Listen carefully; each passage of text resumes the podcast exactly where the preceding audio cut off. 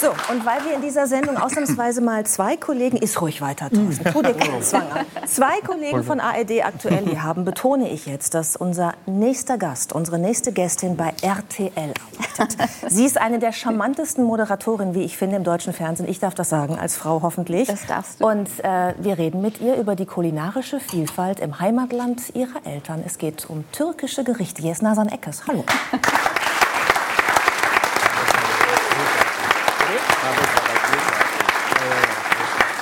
Nasan, das hast nicht du uns mitgebracht, sondern das hat Ja. die 3 nach 9 Redaktion in der 3 nach 9 Küche versucht, aus deinem Rezept nachzukochen. Es handelt sich um sogenannte Energy Balls, die wir natürlich deshalb ausgesucht haben, weil wir so wir viele so viele Sportler in der Runde haben. Ja? Natürlich. Oder Beim jemanden, der sportliche Bühnenshows äh, zumindest meistern muss. Ja? Klavierkonzerte geben. Ingo, der gerade Triathlon lernt. Jens Spahn, der morgens äh, mit Schlager im Badezimmer äh, zu tun hat. Oban Priol, der sich mit dem Ganzen irgendwie nichts zu tun haben möchte, mit dem ganzen Thema Sport. Ähm, inwieweit kann das helfen ähm, bei, bei der Sportlichkeit? Also äh, es ist mein Geheimrezept tatsächlich. Ähm, die Energy Balls werden gemacht aus ähm, Datteln, Joule-Datteln. Sollen wir die mal rumgeben? Ja. Die sehen jetzt tatsächlich, also erstmal vielen Dank an die Redaktion, an alle, die das gemacht haben. Die sehen jetzt ein bisschen aus wie Köfte. Die müssen ein bisschen kleiner sein eigentlich, ein bisschen handlicher und ein bisschen fester. Aber es sind Datteln, Nüsse und Karotten. Also super gesund, kein Zucker drin und ich liebe Datteln und ich wollte unbedingt auch, also die Lecker, hat lecker, meine, sehr, sehr gut. War super. die sind gut, ne? Die hat meine Mama, muss ich sagen. Ist wirklich total einfach zu machen. Ist super süß. Ein Ich habe schon super ein weiteres Stück in. Sicherheit gebracht. Sehr gut. Aber das, also das ist von meiner Mama geklaut, muss ich tatsächlich sagen. Ich nehme gleich auch mal eins, wenn ich es Wobei ich muss sagen, dass ich Datteln auch gerne mag, wenn da ein Speckmantel drumherum ist. Ich ehrlich gesagt Ja. auch. Ja, also Datteln in jeder Form und am liebsten die mit Joule. Schau, Datteln, kam gut die an. Großen. Oh, ich Alle schon alle. Ja, wir Mutter haben wir noch welche. Warte, wir gehen das noch mal rum. Yeah, acts so good. Wenn ich jetzt ganz viele von diesen Energy Balls ähm, esse, das Rezept ist übrigens für unsere Zuschauerinnen und Zuschauer im Internet nachzulesen bei uns auf der 3 nach 9 Seite, werde ich dann so sportlich und drahtig wie du? Automatisch. Wie du stehst am nächsten Morgen auf und rennst los und machst sogar ihn platt. Das Oh. verspreche ich dir. Das wollte ich hören, jetzt habe ich Hoffnung. Aber ist es bei dir so, Entschuldigung, jetzt muss ich natürlich mit, mit, mit, dem vollen Mund äh, sprechen, ist es bei dir so, wenn Giovanni und ich jetzt zu Besuch kommen würden, dass bei dir immer was Leckeres auf dem Tisch steht? Weil das beschreibst du ja auch in deinem Buch, dass ähm, bei deiner Mutter immer was auf dem äh, Tisch steht zum Essen. Ja, deswegen ist, ist der, der Leistungsdruck als Gastgeberin, als türkische Gastgeberin sehr, sehr hoch, weil äh, türkische Mütter setzen die Messlatte sehr, sehr hoch an. Es ist einfach so, es gehört zum guten Ton, dass wenn man ähm, Besuch bekommt, eben nicht nur fragt, hast du Durst, möchtest du einen Kaffee oder sowas, sondern es gehört wirklich dazu, dass man immer irgendetwas und wenn es nur die, äh, die Energy Balls sind, äh, zu Hause hat und irgendetwas auftischen kann. Und ähm, es gehört umgekehrt auch wiederum zum guten Ton, dann nicht zu sagen, nee, nee, ich möchte nichts essen, sondern man isst einfach. Egal, ob du jetzt gerade vor einer Stunde schon irgendwie Brathuhn gegessen hast oder so, wenn was auf den Tisch kommt, dann wird einfach gegessen. Weil die, dieses Gesellige, das funktioniert in der türkischen Gesellschaft nicht ohne Essen. Es geht nicht. René hat sich ja vorhin geoutet und gesagt, er hat früher Bäcker gelernt. Äh, backst du Kuchen für deine Gäste? Oh nein, Oh nein. ich war keine Freude für den Berufsstand. ich habe es aber gelernt. Ja. Zu Ende. Und wie ist das bei, im, im Hause Lang? Wer, wer kocht da? Wer bewirtet die Gäste? Haben Sie ein Talent fürs Kochen? Well, uh, I'm actually not very good, but my wife is good. Yeah. Um, my, my mom is uh, Meine Mutter incredible. kann super, mein Vater, Uh, unglaublich. she make best Die dumplings. schon, sie macht die besten Knödel. Die Mama. Yeah. Wenn Sie das nächste Mal kommen, dann können Sie uns Dumplings mitbringen. Yes. Nur so als kleiner Tipp. yes, I will bring my mom. So. So, ich bring gleich die Mutter mit, das ist noch besser. Das nächste Mal stellt er sein Kochbuch vor. Ja, er genau. gemeinsam ist. Ja, Genau. Ja. Ähm, aber wenn du jetzt so in der Küche stehst ähm, und es kommen Gäste, ähm, überlegst du dann auch, welches Gericht du kochst, was den Namen dieses Gerichtes angeht? Weil es gibt ja in der Türkei durchaus Gerichte, wo ich sagen würde, wenn man mir die serviert, dann würde ich kurz überlegen, ob man mir damit was sagen möchte. Es gibt zum Beispiel Gerichte übersetzt aufgeschlitzter Bauch. Oder ein Gericht, das ist übersetzt Frauenoberschenkel. Richtig, das ist doch schön. genau, also ja, ähm, frag mich nicht, woher das kommt mit diesen verrückten Namen. Es gibt ganz, ganz viele. Also es ist tatsächlich keine, keine Seltenheit, sondern ganz viele Gerichte, die völlig verrückte Namen haben. Und der aufgeschlitzte Bauch ist auch äh, eines meiner absoluten Lieblingsessen. Es handelt sich dabei aber um Auberginen, die halbiert werden und äh, mit einer Fleisch-Gemüsefüllung. Und mit viel Fantasie sieht es aus wie ein aufgeschlitzter Bauch, aber es schmeckt wesentlich besser. Mm. Und du hast viele Ideen äh, aus dem letztlich Notizbuch äh, deiner Mutter. Genau, so kam auch tatsächlich die Idee, weil ähm, ich gebe an dieser Stelle auch offen zu, ich bin sicherlich nicht die weltbeste äh, Köchin. Das ist so, wie René sagt, man muss seine Grenzen kennen, aber man muss eben ein gutes Team haben und mein Team besteht aus meiner Mutter und mir. Und ähm, ich bin einfach ein ganz großer Fan von ähm, frischer Küche, von geselligem Essen. Ich habe vieles, was ich einfach von meiner Mama gelernt habe. Ich habe sehr spät kochen gelernt auch. Tatsächlich erst als meine Kinder kamen, so dann auch wirklich gut zu kochen. Davor war es halt einfach irgendwas für mich. Und ähm, ich habe da große Freude daran. Und irgendwann haben wir gedacht, die ähm, Rezepte meiner Mutter, sie hat so ein, ich wollte das heute eigentlich mitbringen. Das ist so schade, weil das ist so ein altes, zerfleddertes Buch, 45 Jahre alt. Jedes Rezept handgeschrieben und heute noch orientiert sie sich daran. Und irgendwann hat sie gesagt, es wird Zeit, dass du dich auch mal ein bisschen auskennst. Koch mal was anderes und versuch mal.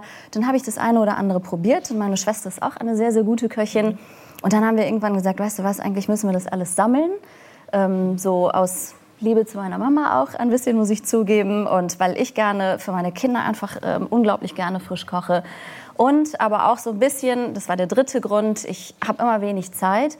Und ähm, finde es aber trotzdem wichtig, vor allem wenn man Kinder hat, nicht äh, die Fertigpizza in den Ofen zu schieben, sondern irgendwas schnell selber zu machen, egal mit was man da eben zu Hause zaubern kann. Und ähm, das Buch enthält sehr, sehr viele einfache Rezepte, sehr schnelle Rezepte. Und ähm, ich hoffe, dass es Leute inspiriert, dass man eben doch selber kocht und nicht einfach irgendwas schnell bestellt. Die Ravioli-Dose aufmacht. Ja, ja. genau. Geht alles ganz schnell. Was hat deine Mutter dir außer dem Kochen mit auf den Weg gegeben? Ich habe das Gefühl, dass sie eine unglaublich äh, ja, prägende Wirkung auf dein ganzes Leben hat. Äh, ja, unbedingt. Ähm, eigentlich beide Elternteile, aber meine Mutter natürlich ganz speziell, obwohl wir, oder wahrscheinlich weil wir sehr, sehr unterschiedlich sind. Also meine Mutter durfte ähm, nach der Grundschule die weiterführende Schule nicht mehr besuchen. Ähm, sie äh, musste zum Glück für türkische Verhältnisse damals nicht ganz so früh heiraten. Für meinen Geschmack mit 22 damals hat sie dann natürlich doch sehr früh geheiratet. Das spielte und, sich ähm, alles noch in der Türkei ab. das spielte sich noch in der ne? Türkei ab, genau. Und ähm, was mich von klein an geprägt hat, ist immer wieder dieses, ich hatte viele Chancen nicht, ihr wächst, äh, ihr wächst in, äh, wächst, wächst, wächst, ne? wächst. Ihr wächst in Deutschland auf. ihr sprecht super Deutsch. Nein, und ihr müsst ähm, die Chancen nutzen, äh, die euch dieses Land bietet. Und äh, wir wollen gerne, dass ihr euren Weg geht. Also ich habe noch eine Schwester und einen Bruder. Und ich erinnere mich von klein auf daran, geh deinen Weg, geh deinen Weg, mach dein Ding, werde unabhängig, verdiene dein eigenes Geld. Das hat mich extrem geprägt, gerade weil meine Mutter das niemals hatte. Sie hatte einen ganz lieben Vater. Also ich habe ihn leider nie kennengelernt, meinen Opa, aber er hat einfach auch nach seinem Wissen und Gewissen gehandelt und viele Dinge waren nicht möglich. Und ähm, ich bin mit einem, muss ich zugeben, unbändigen Ehrgeiz ausgestattet, was einfach daher kommt, dass ich, glaube ich, auch so ein bisschen für meine Mutter einen Weg gegangen bin, den sie nicht gehen konnte. Mhm. Und Selbstständigkeit, ein selbstbestimmtes Leben ist für mich Wichtigste.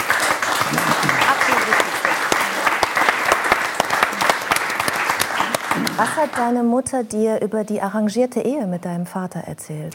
Oh, das kam erst sehr, sehr spät und das will man, glaube ich, als, weder als Kind noch als Jugendliche hören, weil man natürlich mit seinen Eltern aufwächst und denkt, das ist Mama, das ist Papa und das ist die gehören zusammen und die lieben sich natürlich. Und irgendwann ist man natürlich reflektierter und bekommt, oh ja, das sind meine Eltern.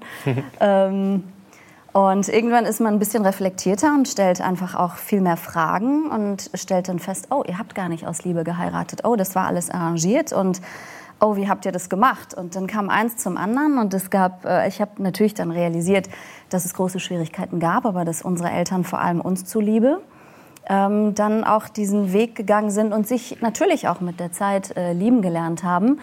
Aber ich glaube, nach heutigen Maßstäben wären viele wahrscheinlich auch getrennte Wege gegangen. Und meine Eltern waren halt auch, ganz ehrlich, im Rückblick extrem unterschiedliche Menschen. Wie war denn dein Vater? Beschreib ihn mal. Ähm, von ihm kam dann die zweite Portion äh, Ehrgeiz.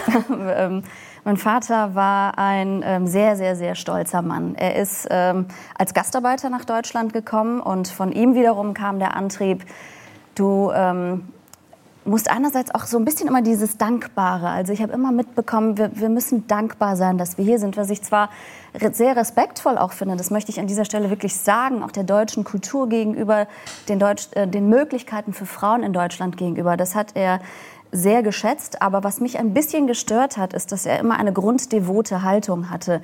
Also, dass ich zum Beispiel als Kind nicht laut Türkisch sprechen durfte und nicht unangenehm auffallen durfte. Und dieses nicht unangenehm auffallen dürfen hat mich sehr, sehr lange geprägt. Und dann stehst du irgendwann auf großen deutschen Bühnen und sollst nicht unangenehm auffallen. Oh. Ich habe tatsächlich gemerkt, dass in meinem Beruf manche Blockaden ich sehr spät überhaupt realisiert habe und dann auch geschnallt habe, wo die Ursachen liegen. Und ähm, mein Vater war extremst stolz und er wollte sich von niemandem helfen lassen und ähm, hat, wie gesagt, uns aber auch so viele Dinge mit auf den Weg gegeben, wo ich gedacht habe, Papa, das hätte nicht sein müssen. Mhm.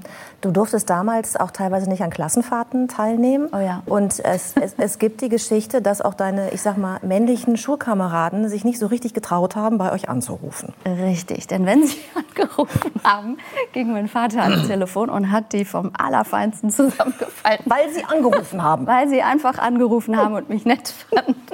Das gibt es auch bei anderen Vätern, muss ich sagen. Ja? Giovanni hat sich fest vorgenommen, das bei seiner Tochter auch zu machen, ja. wenn dann mal irgendwann einer anruft. Das kann ich mir gut vorstellen. Ja, mein Vater war tatsächlich sehr, sehr streng. Aber auch, und deswegen habe ich ihn natürlich gleichzeitig, also es war so eine Hassliebe, er war aber auch sehr, sehr liebevoll. Also er hat uns äh, die Haare geföhnt, er hat äh, Bettchen für meine Barbiepuppen gebastelt, er hat uns ähm, ähm, Klamotten genäht, also all diese Dinge. Er war sehr, sehr liebevoll, aber wehe, da kam ein Junge in unsere Nähe. Das ist mhm. dann er hat es bereut. Ja. Dein, äh, du hast äh, eine schwere Zeit gerade hinter dir. Dein Vater ist gestorben. Du hast dich getrennt von deinem ähm, Mann, was auch durch die Presse ging. Und hast uns gebeten, dich darauf nicht zu anzusprechen, also dich nicht zu interviewen dazu. Das mache ich auch nicht. Aber ich möchte mit dir in die Zukunft gucken oder auf das gucken, was ich sehe. Ähm, kann es sein, dass es dich zu, einem, zu einer anderen Nasan gemacht hat? Ich habe das Gefühl, ich habe dich ja so ein bisschen verfolgt, auch auf Instagram, was du gepostet hast. Du hast jetzt aufgehört äh, bei RTL oder willst aufhören, hast einen Exklusivvertrag gekündigt. Es scheint mir so, als krempelst du gerade dein Leben um. Aufgrund dieser Erfahrung?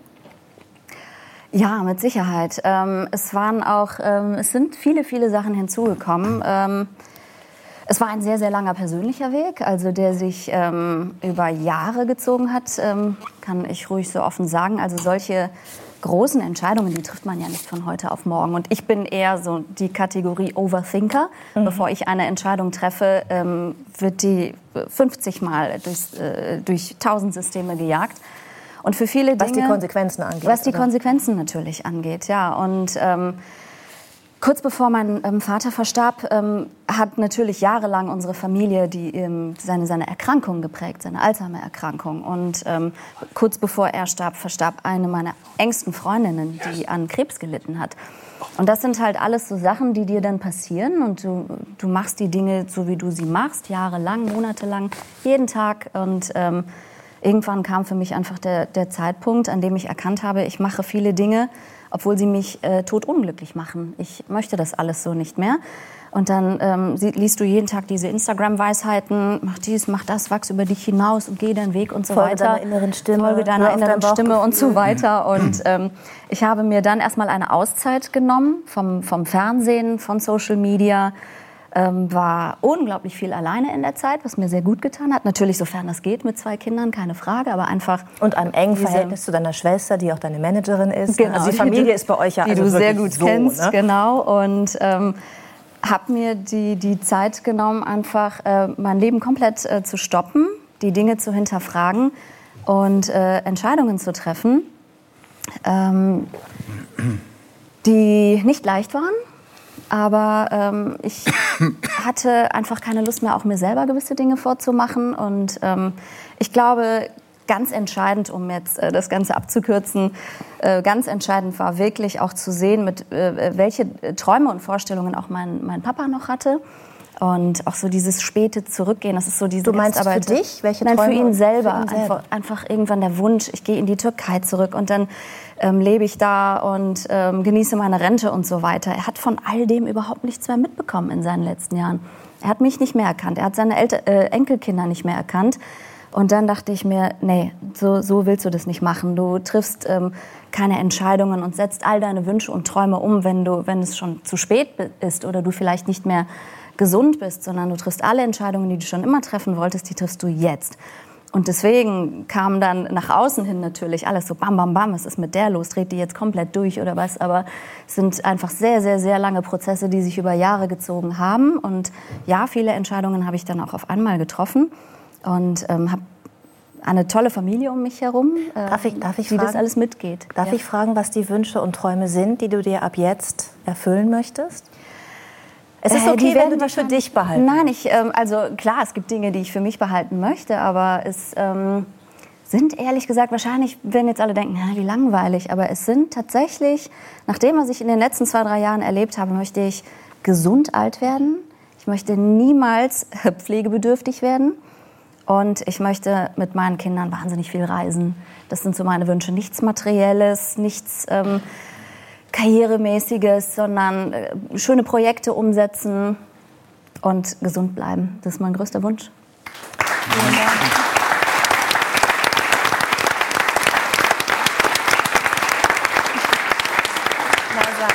Ein Projekt ist, glaube ich, ich weiß gar nicht, ob gestern oder heute durch die Presse gegangen ist, ja. wird einen Film geben, wo du jetzt auch mitspielst, wo du auch mitproduzierst. Und ich möchte mich gerne mit dir verabreden, über diesen Film zu sprechen, wenn das Projekt wirklich aktuell ist und dann zu gucken, wo es dich hingetrieben hat, in diesem Prozess mehr zu dir selbst zu kommen. Schön, dass du bei uns bist. Dankeschön. Danke.